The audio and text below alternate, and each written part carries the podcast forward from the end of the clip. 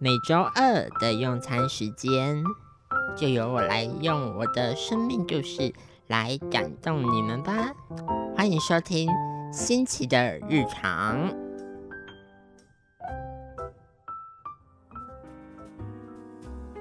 各位听众朋友，大家好，欢迎收听由慈济大学实习广播电台 FM 八八点三所直播的新奇的日常节目。想请问各位听众朋友，你们的学校生活是过得怎么样的呢？是充满欢笑、喜悦、多彩多姿的快乐生活，还是有点悲伤、有点难过，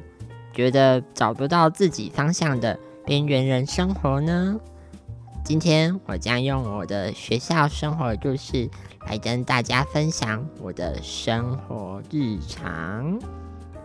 小学的时候呢，我还记得小一刚进去那时候，多少的老师有来做所谓的家庭访问，而这个老师呢，和原本要带我的一年级班导是不一样的，因为原本要带我的，他觉得自己的能力似乎不是那么的足够，而有点畏惧要带我这个特殊的学生，所以。他是有点拒绝的方式来带我的，后来就是我小一的班导，他自愿性的当了这个导师的重责大任。我还记得很有印象的是，因为刚进小一的时候，可能我阅读上不是那么的流畅，也不是那么的清楚。那时候只有半天的课，下午的半天，老师有时候就会把我留下来在教室，然后让我。念一些书给他听，以此来训练我的口语表达的流畅度，还有一些我口语表达的能力。而我就在这样子的日常生活中度过了我的小学一二年级生活。到了三年级之后，我又换了一个班导，是一个男老师。可是我不知道为什么，到了三年级之后开始。慢慢的就变得生活很像不是那么的快乐了，反而多了一些悲伤的因素在里面。可能三年级开始，大家就开始身体有所成长，大家开始有了一些比较多的自我想法，开始搞一些小圈圈了。而我就在这样子的过程中遭到了欺负，我就被霸凌，最多的是。霸凌的是同学，然后他们常常用一些不是那么适当的言语来霸凌我，而我就在这样子日常中度过了小学的三年级。后来升上了四年级之后，我很有印象的事情是，一开始的班导师的身体状况比较不是那么好，后来他就去请了长假。而在这段过程中啊，我们总共换了大概有七八个班导师有吧，然后后来来了一个人还不错的班导师，他对我也很照顾，而我就在这样子与他互动的过程中，度过了小学四年级的时光。但是到了五六年级的时候，又恢复到了。画风急转直下的时光，原本可能是一个很美好，觉得可能会有快乐结局的童话，但突然又急转直下的变成了一个一直被欺负、一直被霸凌的黑暗时光。我还记得曾经有被勒索过的经验。当初其实自己也有点傻，有点笨笨的，不知道什么是连带保证人这个词，然后就做了一个跟我还不错的朋友的连带保证人。谁知道说后来那个朋友付不出这这笔钱，所以他们其他的同学就变成说转而来霸凌我，来向我敲诈这一笔钱。这样这个事件呢，好像持续了大概。半年多一年左右，后来某一次我爆发了，回去跟我爸妈说了这一件事情，也是有去跟学校讲了，但是后来这件事情也有点不了了之了。同学的霸凌欺负有时候还是在持续的进行中，而其实这整件事情包含小学三年级到五六年级这段时期呢，我觉得可能对我自己人生中是有点黑暗、有点负面、负能量的，算是有一点点影响了我的一生。我开始害怕与人接触，我开始觉得说朋友到底算是该交还是不该交，我开始会有点怀疑说自己是不是可以拥有一个。值得信任、很好的朋友，常常陷入到自我怀疑当中。到了国中时期，我的妈妈把我接到了她任教的国中去上课，她亲自担任了我的班导师。在这样子的环境下，三年来只有发生过一次可能类似霸凌的事件而已，就是可能有同学觉得说：“哦，我是老师的小孩，所以有点。”觉得哦，可能有一些特权啊，他们可能觉得哦，心里不平衡或是不开心这样，所以导致他可能到了网络上骂了一些不是那么好听的话，在我的脸书的页面。我不知道后来我爸妈知不知道这件事情，但是我自己本身是有在我自己脸书的页面看到这个讯息，当下我自己是觉得还蛮震惊的，因为。那时候刚好才开始在提倡网络安全、网络霸凌、网络世界的一些用法之类的。而那时候我以为说，我应该不会弄了，所以就被人家网络霸凌吧。结果后来还是发生了这件事情。但其实，在国中时期并没有影响我太多，因为我国中时期的时候，我觉得也许是因为有妈妈的照顾，或者是。有熟悉的人在身边，我自己感觉比较安心，比较快乐。我就这样平安的度过了我的国中时期。但是在国中跨越到高中的过程当中，我原本以为说，哦，我可能就直接去了另外一所另外一所爸爸工作的学校，然后跟着爸爸一起上班，然后他也会在我旁边帮助我、协助我这样子。可是。在选择高中的过程中，爸爸他其实也有以一些角度上来看，他说他目前工作的这所高中可能校舍不是那么的新，不是无障碍的设施不是那么的完善，所以他推荐我到了另外一所可能校舍比较新、比较完善的学校，但是这一所学校它是一个。宗教色彩比较浓厚的一所学校，而我其实一开始很抗拒，因为他午餐可能要吃素，而且他学校的规范其实有一点点多，我一开始是很抗拒。但是后来爸爸带我去参观了那所学校之后，我发现那个学校的整体氛围、整体感受是。我觉得还算 OK 的，所以后来我就选择了就读那一所高中。上了高中之后，我发现到说，也许是因为刚离开一个舒适圈、一个舒服的环境，我在新生训练的第一周，我自己其实很不习惯，因为毕竟跟熟悉的人相处，每天相处了三年，然后每天二十四小时几乎都在一起。然后突然把我拉到了一个不熟的环境，我第一周其实是非常不习惯的。我几乎那时候没有跟在新生训练的时候没有跟任何人讲过话，一直到了新生训练的很像第三天吧，班上才有一个女孩子第一次来跟我讲话，然后来帮助我。我觉得心里就是一股暖洋洋的感觉就涌了上来。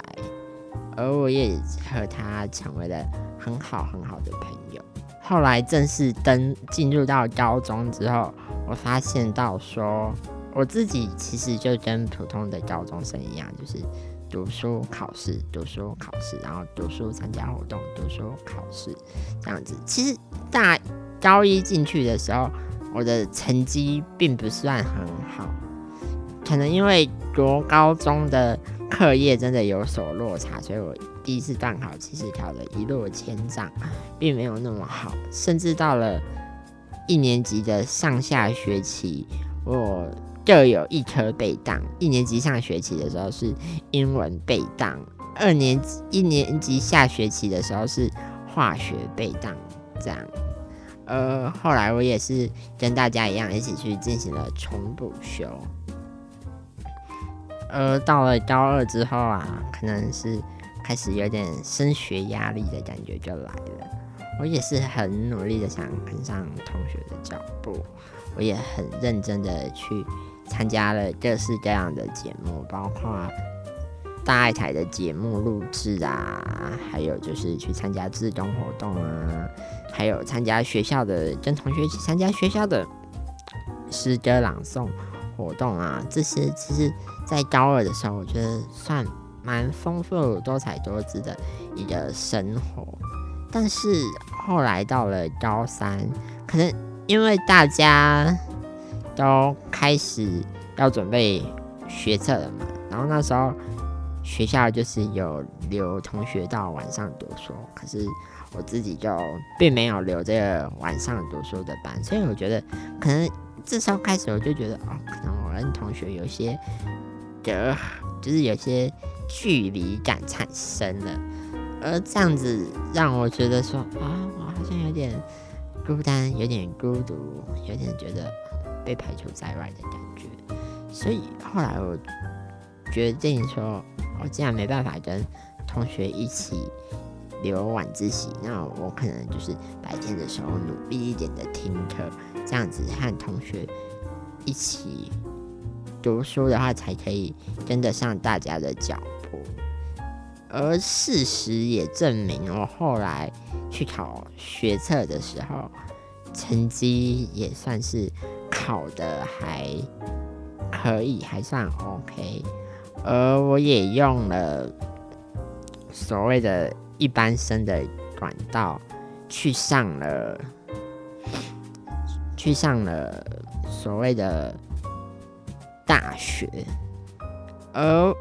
我后来想一想，其实那时候我会觉得说，我应该就要像一般的同学一样，或者是我就要像一般的同学一起这样子走同样的路上大学。可是我觉得这样子似乎是限制了我的眼。界，呃后来我也很顺利的从高中毕了业，然后进入到大学阶段。大学时期进入到了大学时期，一开始其实我是很期待大学生活跟大家是一模一样，很多彩多姿的。我原本幻想说，哦，我应该会去夜冲，会去夜唱。甚至修习所谓的恋爱学分，或者是参加系学会，当上干部，当上一些很主要拔尖子的角色，这样子。当然，到了在大一的时候，我应该算是班上少数有露脸次数比较多的一个同学。我常常去参加很多活动，不管是自中也好，或者是。系上的活动也好，我都尽我全力去参加。我甚至跟着同学一起到了马来西亚去做教育志工。但不知道为什么，到了大二开始，我之前在高三的那个跟大家有所谓的距离感的感觉又再次出现了。可能是因为我自己本身没有住宿的关系，也有可能是我自己心里。一直很畏惧和人互动，或者是和同学深交的关系，所以我开始慢慢的觉得说，哦，好像距离感有点拉大了。而我自己也慢慢的在觉得说，我是我是不是真的适合这个学校，或者是这个科系？我其实，在大二大三的过程当中呢，其实这个。挫折经验是有点大于快乐的经验的，就比方说，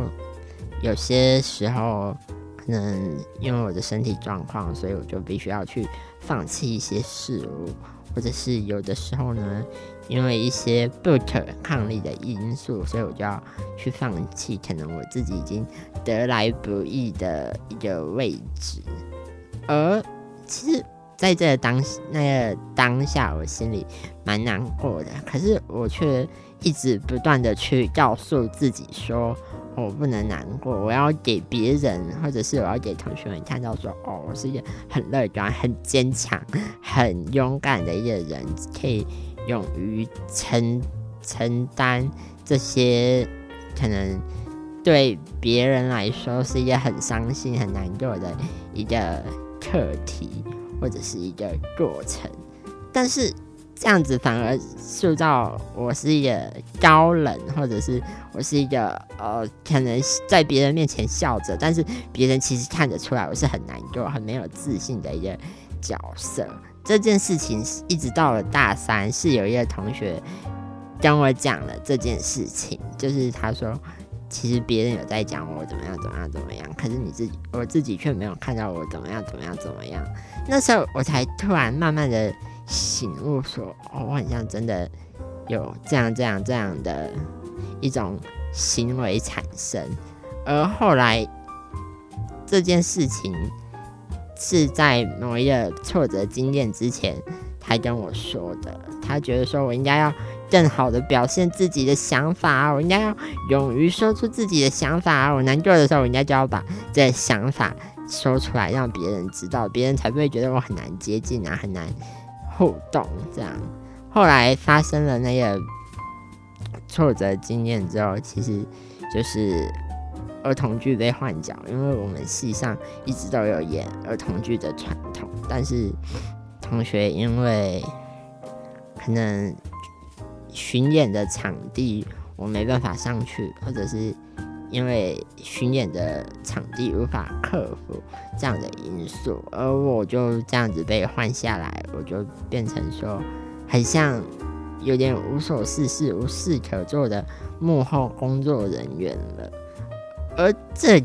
现在当下我非常的难过，我甚至那天晚上我自己还偷偷的跑跑去了我们戏上外面的天台，默默的哭了一下。其实那当下真的很难过，可是我却一直告诉，我却内心一直告诉自己说：“你不要难过，你不要难过。”一直在不断的洗脑自己不要难过，但我真的很难过。后来到了大三下学期。正式去了巡演之后，我觉得正式去的时候呢，我觉得跟那时候被换角的感觉又是不一样的失落感。因为我觉得只有同学一样在前面表演，觉得哦，他们好像被大家看见了，觉得说哇，好羡慕他们哦，觉得哇，他们好厉害哦，这样。而我很像只能在旁边或者是幕后看他们演出，而且自己也没能帮上什么忙。虽然在开场舞、还有结束舞、还有大合唱主题曲的时候，我都有现身，我都有出现，我都有站在台上，可是那个感觉就是不一样。我就觉得说啊，很羡慕，但心里又有一阵酸酸酸楚的感觉，就觉得说，哎。就，假如站在上面的事了，那该有多好？这样子。而其实我在寒训期间啦，因为我们儿童剧都有寒训这件事情，在寒训期间呢，我其实也是陪同学从早上八点留到晚上十点。我觉得在这个过程中，我虽然有和同学有了更多一点的互动，自己也觉得很像开心一点了。可是到了实际去巡演的时候，我却觉得说心里好像有点那么一点点的酸楚，觉得说啊，假如被看见那该有多好。后来呢，就这场儿童剧就这样子结束了，而我也慢慢的准备要去进行实习，因为我们系上呢有一个暑期实习，我们必须要去。机构进行实习一个月，而我也和同学一样一起去到一个所谓的机构实习，进行了一个月的实习。习，而这个机构呢，它是一个身心障碍的机构。后来呢，在我经过了这一个月的实习呢，其实我觉得在这里面学的最多的不是什么相关的知识，或者是什么相关的理论这样子。我觉得学习最多的是所谓的做人处事的道理，还有说主动性的问题。因为其实我的实习督导他有点出了我一个小小的盲点，就是我自己其实都是一个不太主动、不太积极去问别人问题或者是承担问题的人。我自己很像都是比较默默的观察，默默的去看，默默的去理解这个世界或者是这个工作内容。我比较常都是用我自己的角度出发，我很少去主动问别人，但我自己却一直以为说我自己是一个很主动、很积极的人，所以我就觉得说，对我自己好像不是那么的主动、那么的积极，而我也慢慢的通过这次的实习，我也慢慢的去调整我自己的步调、自己的步伐。后来就进入到了大四的时期。大四的时候，我其实算是一个被慢慢的推到一个总招的位置，专题总招的位置来做所谓的专题总招。但后来我却发现到说自己很像不是那么适合这个位置，因为我不会主动的去追进度，然后我也和我的组长们沟通有些问题，我自己是觉得有些问题。呃，后来我就有点，其实有点像半难过的结束了这一次的专题发表的总招的这个工作。到了大四下之后，因为原本照顾我六年的一个阿姨她离开，去别的地方工作了，所以我就必须要变得很主动的去。请求别人的协助，很主动的去询问别人的帮助，这样子。后来我的确也训练起来了我的主动性和我的能力。后来就到毕业，然后现在进入到了大，我才发现到说，其实跟别人不一样，没什么不好。就是要勇于承担，勇于主动，勇于积极，学会怎么和自己和解，这样子才是最好的一个方式。跟自己和解是一件很重要的事情。那接下来呢，我想要送你们这样的一首歌，是 Selina 任嘉萱的《完美的路我要自己做主》，送给大家。那我们今天的节目呢，就到这边。下周同一时间再会，感谢您聆听新奇的日常，大家拜拜。